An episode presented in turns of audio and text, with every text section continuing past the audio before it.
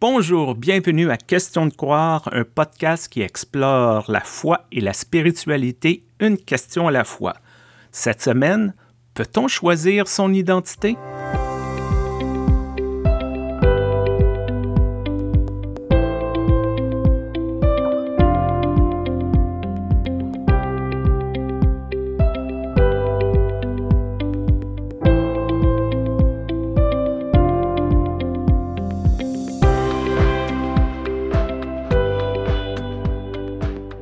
Ça va Stéphane? Là c'est la nouvelle année et d'ailleurs je souhaite la bonne année, nouvelle année à chacune, chacun, à toutes celles et ceux, personnes non binaires aussi qui nous écoutent. Je, vous souhaite tout ce qui vous fait du bien et qui vous permettent d'avancer sur, euh, sur des chemins euh, plutôt vers la lumière, peut-être d'ailleurs.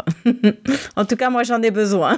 moi aussi, je veux offrir mes voeux à toutes les personnes qui nous suivent, qui nous écoutent, qui nous encouragent. Merci de votre présence.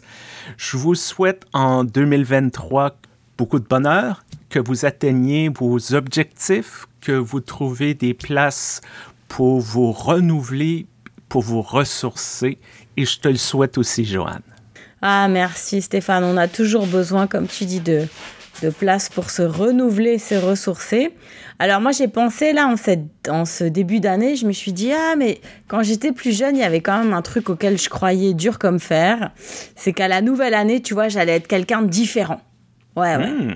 Mais ouais je faisais des listes tu vois avec euh, les résolutions de nouvelle année, euh, des petits défis. Et puis, euh, c'est vrai qu'à l'époque, ça a changé, mais à l'époque aussi, on recevait parfois des, nouveaux habits pour la nouvelle année, souvent une nouvelle paire de chaussures. Donc, des fois, tu allais chez le coiffeur ou la coiffeuse. Enfin, tu te sentais vraiment différente, tu vois, là. Tu étais quelqu'un d'autre, tu allais changer. Et finalement, ça, ouais, ça me fait rentrer un peu dans le sujet d'aujourd'hui, c'est-à-dire est-ce qu'on choisit euh, qui on est? Et, pourquoi est-ce que j'ai ce sujet là aussi qui me travaille? C'est qu'il n'y a pas longtemps, j'étais invitée euh, dans un podcast qui sera bientôt diffusé, qui s'appelle La Petite Lanterne, qui est un podcast pour des personnes qui sont plutôt sur un chemin euh, de bouddhisme. Hmm. La personne qui m'a interrogée, Jismi, m'a posé une question. Et c'est vrai qu'on la pose souvent à des pasteurs, c'est-à-dire, bon, par rapport aux personnes trans, Qu'est-ce que moi je pense des personnes trans? Parce que si on pense que la création de Dieu est parfaite, comment ça se fait que des gens aient besoin de changer comme ça d'identité? C'est vrai que c'est un sujet extrêmement compliqué parce que on dit qu'on a été créé à l'image de Dieu, que Dieu ne fait pas d'erreur. Mais qu'est-ce qu'on considère une erreur? Qu'est-ce qu'on considère l'image de Dieu? C'est quand même assez difficile parce que on assume qu'il y a une certaine normalité. L'exemple que j'utilise souvent, c'est un enfant qui naît avec un handicap, par exemple, qu'il manque un bras. Est-ce une erreur? Est-ce la nature qui a fonctionné de telle façon? Est-ce que Dieu l'a créé nécessairement de cette manière? Pour un handicap physique, on ne dit pas nécessairement c'est la volonté de Dieu, donc euh, tu ne dois pas prendre de prothèse, tu ne dois pas utiliser la technologie existante. Mais des fois, lorsqu'on aborde ces sujets de la transidentité, ah ben là, c'est pas pareil. On dirait qu'il y a comme une espèce de gap que certaines personnes ne sont pas capables de franchir. Pourquoi l'un et pourquoi pas l'autre? J'ai écouté une émission avec euh, Paul B. Preciado qui est un philosophe queer que je suis depuis quelques années, qui a été connu sous Béatrix, qui maintenant a fait sa transition et qui maintenant se, déclare non binaire. Et ce choix de Paul B. Preciado d'être non binaire, c'est aussi parce que, d'après Yel, on est tous et toutes dans une cage. Et que même en faisant une transition, Yel s'est encore senti dans une cage parce que, qu'on le veuille ou non, il y a les normes de la société. Alors, euh, tu es assigné fille, tu grandis femme. Après, tu peux ou pas, selon ta situation, disons, tu peux faire ce chemin de vie euh, d'être reconnu comme homme. Et même en faisant ce choix-là, eh bien, on est pris dans cette cage d'être reconnu comme homme, en tout cas dans le cas de Paul, et pas comme Paul qui voudrait être perçu comme homme, mais avec à chaque fois un peu plus de, de finesse ou bien avec certaines particularités. Non, on est pris d'un seul coup dans cette définition de l'homme. Et on passe d'une cage à l'autre, nous dit Paul. Et j'ai trouvé ça assez parlant parce que quelque part, la façon dont les autres nous voient, souvent c'est vrai, on, est pris dans quelque chose, il y a une cage, il y a quelque chose qui nous enferme. Et c'est là que moi j'ai besoin, euh, j'ai besoin du souffle, j'ai besoin de la rouard, j'ai besoin, j'ai besoin de, de, lire la Bible pour être un peu déplacé, j'ai besoin de sortir de cette matérialité, de ce jugement omniprésent. Cette idée de classification, de définition est un phénomène relativement nouveau, quoi, 19e, 20e siècle, où on donne des noms, des races, des sous-races, des... on veut tout rentrer dans des cases pour pouvoir contrôler ou être plus confortable face au monde qui nous entoure. Donc, naturellement, un homme est un homme avec une série de caractéristiques associées à la masculinité, la même chose pour les femmes, mais aussitôt qu'on essaie de sortir de ces boîtes, de ces cages, je comprends très bien l'allusion, c'est sûr que ça dérange, c'est sûr que c'est un peu déstabilisant et ça prend une réécriture ou une nouvelle compréhension. Et retourner à la Bible, le danger, c'est d'amener nos définitions du 19e, du 20e, du 20e siècle dans un monde qui ne pensait pas nécessairement comme ça. Et c'est hmm. toujours ça le danger d'importer nos valeurs dans les textes bibliques. Il y a l'identité narrative de Paul Ricoeur. Alors c'est un petit peu la troisième voie, cette identité narrative, puisque bon, Paul Ricoeur définit la même T, donc c'est ce qui perdure chez nous, ce qui fait un petit peu le, l'intangible dans nos vies, ce qui ne bouge pas trop. Moi, je, toute ma vie, je serais franco-espagnole. Voilà, probablement ça, c'est quelque chose qui va pas trop bouger. C'est mes, c'est mes identités culturelles et je pense pas qu'entre-temps, je vais devenir australienne. C'est possible, mais quand même, je resterai franco-espagnole, disons. Et puis, il y a l'ipséité, c'est ce qui change en nous. Alors, ben, peut-être ce qui change en moi, c'est voilà, mes cheveux plus ou moins courts, plus ou moins longs, peut-être mon gabarit aussi, bien sûr. Quand j'étais jeune, j'avais un autre gabarit, j'en aurais peut-être un autre à la vieillesse, bref. Et puis, après, il y a l'identité narrative, il y a la façon dont moi je vais le raconter. Et Paul Ricoeur euh, met vraiment l'accent là-dessus. Et, et c'est là qu'on sent finalement son, son arrière-fond, son éducation protestante réformée, quelque part l'importance de pouvoir se raconter. Et c'est pas une vérité historique. Donc c'est un peu comme la Bible. La Bible, c'est pas une vérité historique. La Bible, ce sont des témoignages. Voilà, ce sont des, des, narrations et parfois des identités narratives, la façon dont Paul se raconte aussi, qui est assez émouvante. Hein. Moi, j'aime pas trop Paul, mais il faut reconnaître qu'il a une façon assez émouvante de parler de lui-même à la troisième personne. Et nous, on est on traverse notre vie comme ça et on passe d'une identité narrative à l'autre. Et, c'est là que je trouve que c'est important de, pouvoir se plonger dans la Bible pour réaliser que de tout temps, les, les gens ont eu besoin de se raconter et ont eu besoin qu'on leur raconte aussi un peu des histoires. Et puis, il y a aussi toutes ces personnes qui se racontent dans la Bible. Et je trouve que c'est là que l'Église aurait une pertinence au niveau des, des trajectoires de personnes trans, internes, non binaires. C'est de dire, bah ouais, ok, je comprends, dans la Bible aussi, c'est rempli euh, de gens euh, qui qui répondent pas à des normes sociétales et pourtant.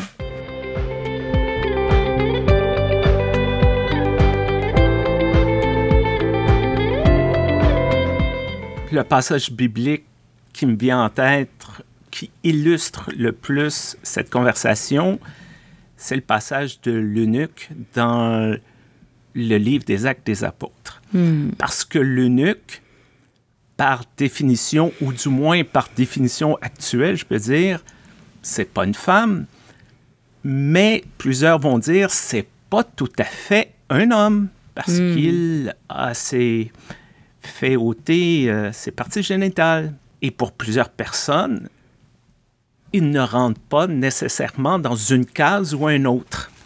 Donc, c'est quelqu'un qui défie toutes ces notions d'identité fermée, de genre. Et ce que je trouve toujours intéressant, c'est que cet homme était en recherche spirituelle.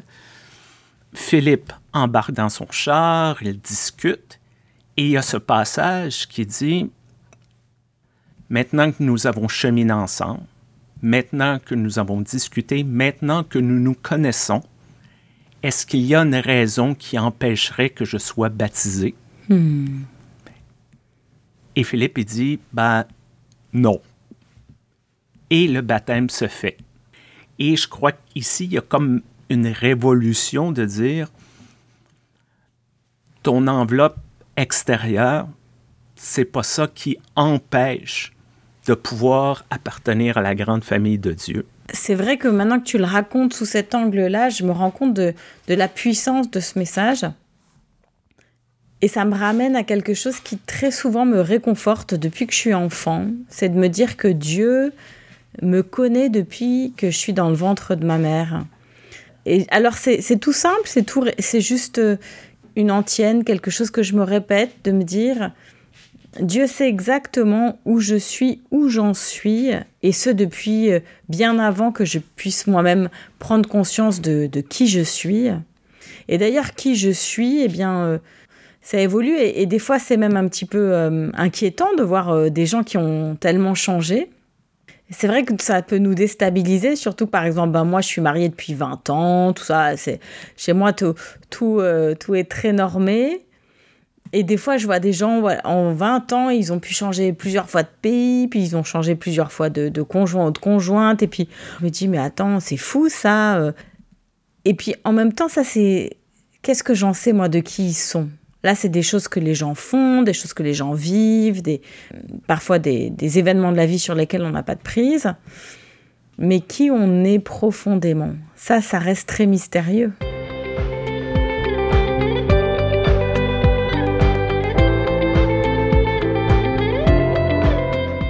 Alors, c'est vrai que souvent, euh, en tant que pasteur, on reçoit des gens qui viennent de milieux oppressifs. On en parle euh, hein, depuis le début de ce podcast un peu parce que c'est vrai que je crois que c'est quelque chose qui, pour toi comme pour moi, c'est quelque chose qui, euh, marque beaucoup notre ministère de voir des gens qui arrivent de milieux oppressifs religieux où on leur a dit, on leur a donné beaucoup d'instructions hein, sur comment se comporter. Et moi, c'est quelque chose qui, qui m'échappe complètement. Et puis en même temps, je vois qu'il y a des gens qui aimeraient bien que je leur donne un peu des instructions des fois sur ce qu'il faudrait faire, ce qu'il faudrait lire, ce qu'il faudrait, euh, je sais pas, manger. Et puis quand ces personnes voient que en fait moi j'ai pas beaucoup de ouais, de lignes de conduite comme ça très prédéfinies, pense un peu m'aider en me donnant à moi la pasteur des conseils, quoi. je ferais peut-être bien lire un peu plus ma Bible ou de manger un peu moins de sucre. Hein. Ça aussi, ça, ça a l'air assez important. et, euh, et, mon mari, comment fait quand, quand, je suis en ministère à Zurich et puis euh, que je dois faire bien attention à mes enfants. Ah, voilà. Alors, je me rends compte qu'en fait, on, on a toujours un petit peu envie de régenter les autres, de, de, de leur donner des conseils et puis surtout de, de cadrer leur identité. Ouais, moi je suis, je suis le genre de femme où, je dis des choses un peu cash, alors des fois on me dit que je ferais bien d'être un peu plus douce. Les femmes sont plus douces en fait. et là, et là on m'enferme de nouveau dans ma cage de femme. Moi j'ai rien demandé, moi j'ai pas tellement envie d'être douce, je vois pas pourquoi je devrais être douce. Mais comme je suis une femme, je suis, je suis censée être douce, tu vois. Puis toi, tu es censée être un peu viril. J'espère que tu vas souvent couper du bois en forêt parce que ça, c'est important, je crois. Oui, oui, oui. Et, euh, chasser et trapper pour nourrir ma famille. c'est vrai, voilà. On revient aux identités qu'on calque sur les autres et dans lesquelles je, je crois Dieu n'a rien à voir, en fait. Je pense que cette confusion entre notre volonté et la volonté de Dieu, que on fait souvent et malheureusement trop de personnes en position d'autorité dans les églises font souvent. Moi, je crois sincèrement, et je vous avertis, désolé pour le vocabulaire que je vais utiliser, que Dieu n'en a rien à cirer de hmm. nos identités. Moi, je crois que Dieu nous connaît, nous connaît plus que nous nous connaissons nous-mêmes, et tout ça, c'est quand même des constructions humaines. C'est même des choix arbitraires. Je suis un amateur de, science-fiction Et il y a une série dans les années 90 qui euh, s'appelait Babylon 5. Et un des personnages subissait un interrogatoire. On lui demandait Qui es-tu? Et ce personnage donnait son nom. Je dis Non, non, c'est ton nom, c'est pas ton identité. Elle dit Bon, je suis ambassadrice. Ça, c'est un titre, c'est pas ton identité. J'ai trouvé cet épisode-là très puissant parce que ça nous ramène à essentiellement qui hmm. sommes-nous? Comment je serais capable de me définir au-delà de mon nom, de mon titre, de mes hmm. accomplissements, hmm. de ma généalogie? J'aime vraiment beaucoup tout ce que tu as dit là, Stéphane. Et effectivement, je trouve que c'est un exercice, maintenant quand j'y pense, à faire avec nos jeunes, en paroisse par exemple, de leur proposer de se définir, mais de, leur proposer de se définir, et puis au fur et à mesure d'ôter leur filiation, d'ôter leurs identités héritées, comme moi franco-espagnol, doter des choses, euh, des titres comme championne de je sais pas quoi. Voilà, on a des fois des jeunes qui sont déjà jeunes championnes de judo comme ça. Et de voir qu'est-ce qui reste en fait. Est-ce que j'arrive à me définir en dehors de tout ça? Et je trouve que c'est extrêmement difficile de se définir en dehors de tout ça. Et c'est pour ça que depuis toujours, je trouve un grand réconfort de me dire, que je suis l'aimé de Dieu. Voilà, Dieu m'aime d'un amour infini. Je suis au bénéfice de cette grâce que j'ai même du mal à expliquer, pourtant j'y consacre une grande partie de ma vie. Euh, et c'est cet amour-là, en tout cas cette, foi en cet amour, qui me permet tous les matins de, considérer chaque nouvelle journée comme, comme une, une option pour passer un bon moment, quoi. Et tout le reste, bien sûr, tout le reste est important. Euh, essentiellement le fait pour moi, par exemple, d'être mère et d'être épouse, ce sont deux choses vraiment importantes dans ma vie. Mais en vérité, ça peut m'être ôté par, euh, justement par la vie. Et si ça m'est ôté, qu'est-ce qui me reste alors? Ma question de départ, enfin la question d'où je suis partie, qui m'avait été offerte par Gismi pour ce podcast La Petite Lanterne, c'est ça, c'est est-ce que du coup, moi en tant que pasteur théologienne, qu'est-ce que je pense du fait que les personnes trans aient besoin de changer quelque chose sur leur corps? Et du coup, je te pose la question, Stéphane, euh, ben, qu'est-ce que tu en penses, toi, en tant que pasteur? Pour moi, je ne veux pas du tout banaliser tout ce processus-là, mais c'est un détail. Moi, c'est vraiment une enveloppe corporelle je crois, l'enjeu principal est le bien-être. Hmm. Je ne suis pas capable d'imaginer la douleur de vivre dans une enveloppe corporelle qui ne correspond pas à qui je suis vraiment intrinsèquement. J'ai quelques exemples autour de moi de personnes qui, à différents degrés, ont transitionner ou du moins affirmer qu'il n'y a pas cet alignement-là. Et je reviens toujours à la même chose. Est-ce que cette personne est heureuse? Hmm. Est-ce que c'est une bonne personne? Est-ce qu'il y a quelque chose de positif qui émane de ça? Si la réponse est oui, qui suis-je pour dire Ah non, non, non, non.